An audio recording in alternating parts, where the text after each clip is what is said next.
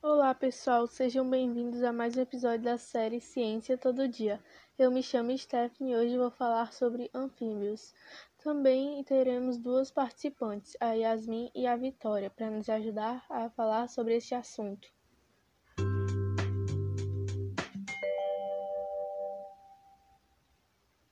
Yasmin, será que você poderia nos dizer como é o sistema nervoso dos anfíbios? O sistema nervoso dos anfíbios tem como principal órgão o encéfalo, apresentam boa visão, com exceção das cobras cegas, e tato em toda a superfície corporal. Ah, entendi, Yasmin. Muito obrigada pela sua resposta. E Vitória, quais são os grupos de anfíbios? Tem o anuros, que apresentam quatro pernas e não possuem caudas, como as, os sapos e as rãs. Tem os urodelos, que têm quatro pernas e uma cauda relativamente longa, como por exemplo as salamandras, e tem os ápodes, que não têm cauda nem pernas, como as, cobra, como as cobras cegas. Vitória, será que você poderia nos dizer quais são as principais características dos anfíbios? As principais características são a pele úmida e lisa, glanduli, glandulífera e sem escamas externas, apta para a respiração cutânea, que nos anfíbios torna-se mais importante que a respiração pulmonar. E dentes pequenos e esqueleto em grande parte ossificado, que são pacilotérmicos, que são que significa animais de sangue frio.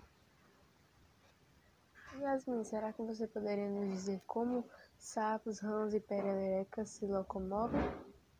Eles se locomovem por meio de saltos. Suas pernas traseiras são fortes e compridas. O esqueleto dá sustentação a eles e a força dos músculos permite que eles saltem. Como são os ovos dos anfíbios, Yasmin?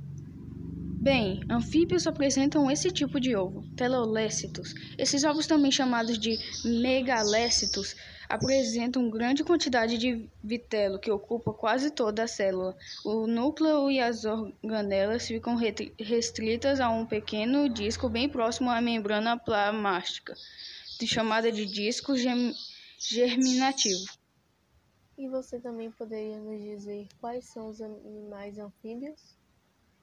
Os anfíbios são os animais que vulgarmente chamados de sapos, rãs, pererecas, carrascos, salamandras, tritões e cobras cegas, ou cecílias. Todos estes fazem parte da classe anfíbia, que é dividida em três ordens. Quais são os anfíbios mais conhecidos, Vitória? Os anfíbios mais conhecidos são os sapos, rãs e pererecas, os representantes da ordem Anura eles não possuem cauda na fase adulta. Já o da ordem Caudata ou Urodela, representados pelas salamandras, apresentam corpo e cauda longa. Ah, entendi. E será que você poderia nos dizer como é o sistema circulatório? O sistema circulatório dos anfíbios é um sistema fechado, que é um sistema é, que o sangue circula pelo corpo dentro de vasos e a circulação se dá de forma incompleta, já que o sangue venenoso e o sangue arterial se misturam.